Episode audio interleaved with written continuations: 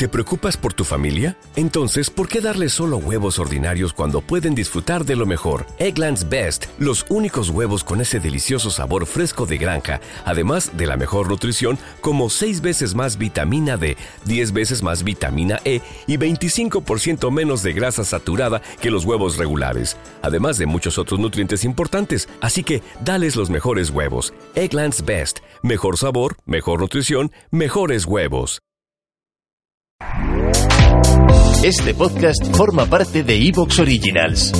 Disfruta de este avance. Libros, discos, pelis, eso importa. Puede que sea cínico, pero es la puta verdad.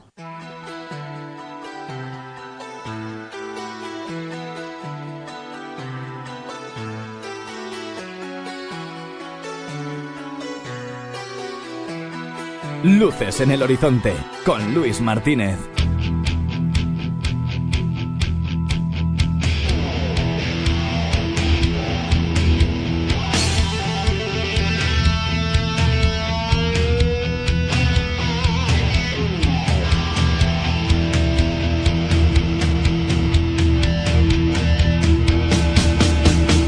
Buenas noches y bienvenidos a Luces en el Horizonte.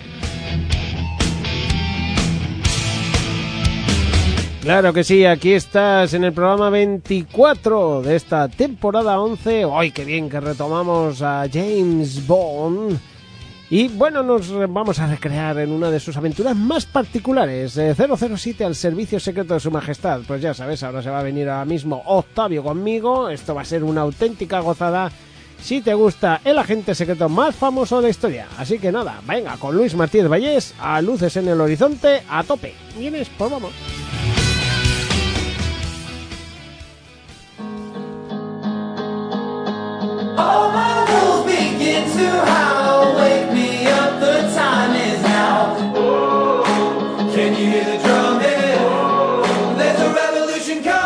Hey, coleccionista. Vengo a avisarte de que tienes una web eh, maravillosa para, digamos, llenar tus estanterías de películas geniales, de figuras de merchandising y a unos precios que no te vas a poder resistir. En dvdstorespain.es vas a encontrar, bueno, desde ofertas impresionantes, como por ejemplo por 40 euros de gasto eh, tienes eh, los envíos gratis en Península. Tienes una sección de outlet con películas que van desde 0,95 y constantemente hay ofertas. Además, eh, con cada pedido que hagas tienes un 10% de descuento que se te acumula en dinero para los pedidos siguientes.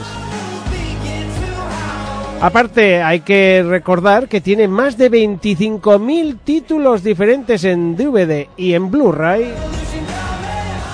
Y eso ya para los amantes de las figuritas y el merchandising. Figuras de cine, videojuegos y cómics con más de 6.000 referencias. Desde luego yo creo que no se puede pedir más. Tú acércate a dvdstorespain.es y ya te digo yo que no te vas a ir con las manos vacías. dvdstorespain.es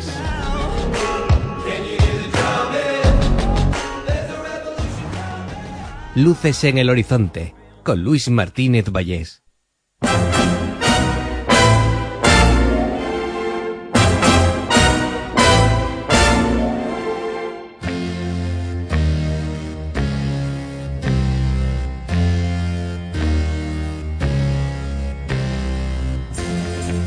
Bueno, como ya sabéis, de vez en cuando llega el agente secreto más famoso de la historia, Luces en el Horizonte. Y en esta ocasión, además, arrancamos de una forma particular, ya que la película es particular, es diferente, es, eh, es la única que tiene a un único actor eh, que, que no repitió, que es como siempre está ahí como, como esa que es la, la que no concuerda con nada y concuerda con todo, incluso con su propia música.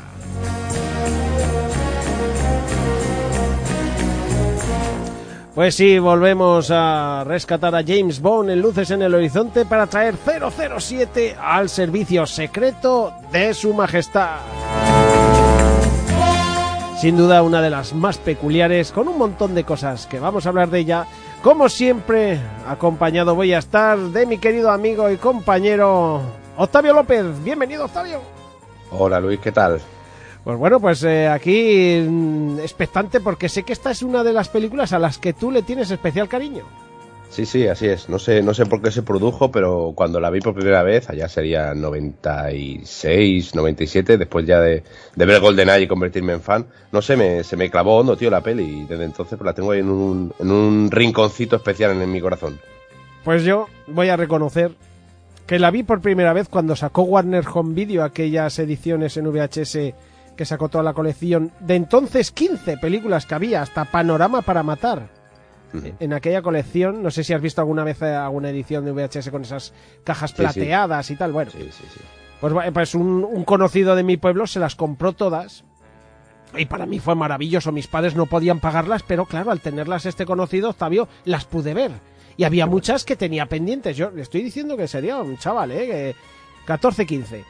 Y claro, vi algunas que tenía pendientes, otras, las de Roger Moore ya las tenía más vistas porque habían sido más fáciles de pillar en los videoclubs, tal. Pero Claro, había que ponerse al día con las anteriores. Y cuando llegó el momento de esta, siempre se me cucó un poco el ojo. Porque, sí, porque era el James Bond que decía, este James Bond, ¿qué pasa? Eh, solo salía en una. eh, ¿Qué, qué, qué tío más raro? ¿Qué no sé qué? Y recuerdo que no me acabó de gustar mucho. Es Mm. verdad, ¿eh? Cuando le he vuelto a ver, sí que la valoras de otra forma y tal. En ese momento, pues eres un chaval y a lo mejor, pues, eh, eh, eh, ves otro rollo. Además, ya voy avisándolo, ¿eh? La película tiene un montón de años, ¿eh? El mal cuerpo que te deja esta peli, Octavio. sí, sí, sí. Sí, es que es una película muy complicada. O sea, a mí me parece, me parece, no sé si decirte una obra maestra, porque sí que es verdad que es una película muy complicada en el sentido de que veníamos de Sin Connery, de la ligereza, de, de, de las tramas y, de los to- y del tono de las películas de Sin Connery. Y claro, encontrarte esto en, esas, en esa ascensión de, de repente de la filmografía de 007 es como un frenazo en seco, ¿no? Es un cambio de, de tono, de contraste que, que es muy chocante. Sí, y aparte lo que digo, ¿eh? Si la ves con, como yo la vi de chaval ahí cuando estás buscando las aventuras, la acción y tal, y más o menos lo encuentras, pero te pegan ese sopapo al final, Sí, porque sí, te sí. pegan un sopapo al final, bueno, la película es de 1969, tampoco el que no la haya visto a estas alturas, pues eh, pues ya lo va a ver, pero eh, o sea, mm, se tiene que aguantar del spoiler, pero hay que ver que para una vez que vemos más o menos a James Bond feliz y convencido del amor, la, la realidad le pega una hostia tremenda. Sí, sí, sí. Es, es cruel la historia con James Bond, ¿eh? Es cruel, sí. sí.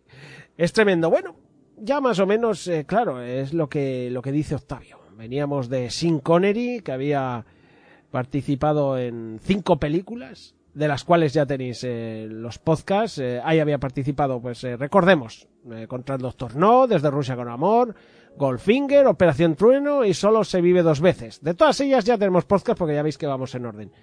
Y claro, Sin Connery se quiso bajar de este barco, que incluso, bueno, yo he leído por ahí que incluso le ofrecieron un millón de dólares de la época, que debía ser un pastonazo brutal, y aún así Sin Connery lo rechazó, Octavio. Sí, sí, eh, estaba hasta las narices, ya la comentamos en el programa anterior, que había sido ya demasiado, solo se vio dos veces, era, fue la gota que como el vaso y dijo que no iba a hacer otra, hasta que, bueno, ya lo, lo veremos en el siguiente programa, pero que al final sí que claudicó, después del servicio de su majestad, le insistieron y volvió para Diamantes para la Eternidad. Sí, señor. Bueno, ya, mm, por supuesto, la búsqueda de un nuevo Bond eh, fue el, el leitmotiv importante el que, por el que giró toda la, eh, la producción de la nueva aventura del agente secreto. Dicen que 413 actores se audicionaron para el papel y, y bueno, la historia de cómo, bueno, ojo, se de cuenta que a Roger Moore se lo ofrecieron que lo tuvo que rechazar porque estaba con la serie El Santo. Que también a Timothy Dalton se lo ofrecieron, pero que lo rechazó él mismo porque era demasiado joven porque tenía 22, 23 años. Eh, o sea, que ya estamos hablando de, de actores que luego serían James Bond. Y, y bueno, pues distintos eh, eh, intérpretes que más o menos nos podrían sonar los nombres y tal. Y a mí me parece increíble la historia que se cuenta de Josh Lazenby buscando coincidir con Broccoli, con recordemos el jefe de, de toda la saga Bond, Albert R. Broccoli, eh, para coincidir con él en la peluquería, Josh Lazenby comprándose un traje y un Rolex, gastándose todo el dinero que tenía para llamar la atención del productor y Octavio, funcionar. Sí, sí, sí. Bueno, la historia, la historia en sí misma, como tú bien dices, es un, es un poco disparate, ¿no? Porque George Lazenby este era, era un modelo australiano que estaba ahí por Londres, ¿no? Cuando se enteró de que, de que estaban buscando un nuevo 007, ¿no? Y al principio, pues no estaba muy convencido, pero dijeron, sí, sí, yo creo que su agente, ¿no? Creo que era Maggie Abbott, se llamaba la, la mujer, le convenció para presentarse, ¿no? Pero claro, el hombre no tenía ni currículum ni nada, había hecho un par de anuncios de, de televisión chocolate. y... Sí, sí, sí. De televisión y tal, de chocolates, posado como, como eso, como un modelo publicitario, ¿no?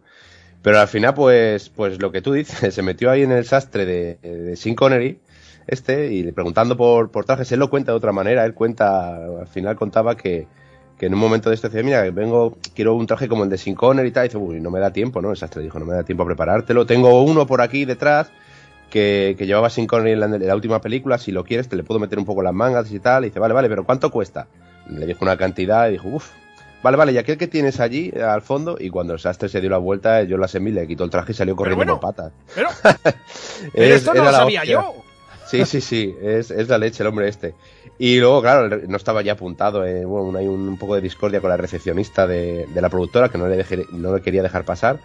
Y el hombre ahí, por debajo literalmente de la, de la mesa de la secretaría, se coló en las pruebas de, de 007 y, y llegó hasta, hasta el jefe de casting. Le dijo que he oído que están buscando al, al nuevo 007, ¿no? Ahí posando con el reloj, con el Rolex que, que has, que has dicho y lo metieron para adentro y hablar con Harry Saltzman, ¿no? Con el, con el, con el otro productor junto a Cody Broccoli de las películas de 007 y estaban cuenta la CMI que estaba el Saltzman con los, con los pies en alto, ¿no? Y dice así, estaba hablando por teléfono, le dijo una señal para que se sentase, ¿no? Y el CMI dijo, no, no, aquí me tengo yo que imponer, ¿no?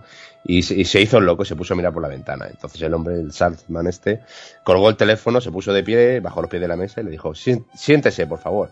Cuénteme, ¿no? ¿Qué hace aquí? Y el Lazenby empezó a contarle que era un actor muy experimentado, que había hecho un montón de películas y contaba Lazenby que, que empezó a empezar países que pensó él que iban a costar a los productores comprobar que, que él había hecho efectivamente.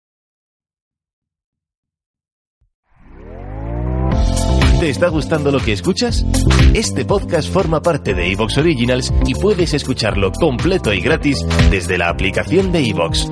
Instálala desde tu store y suscríbete a él para no perderte ningún episodio.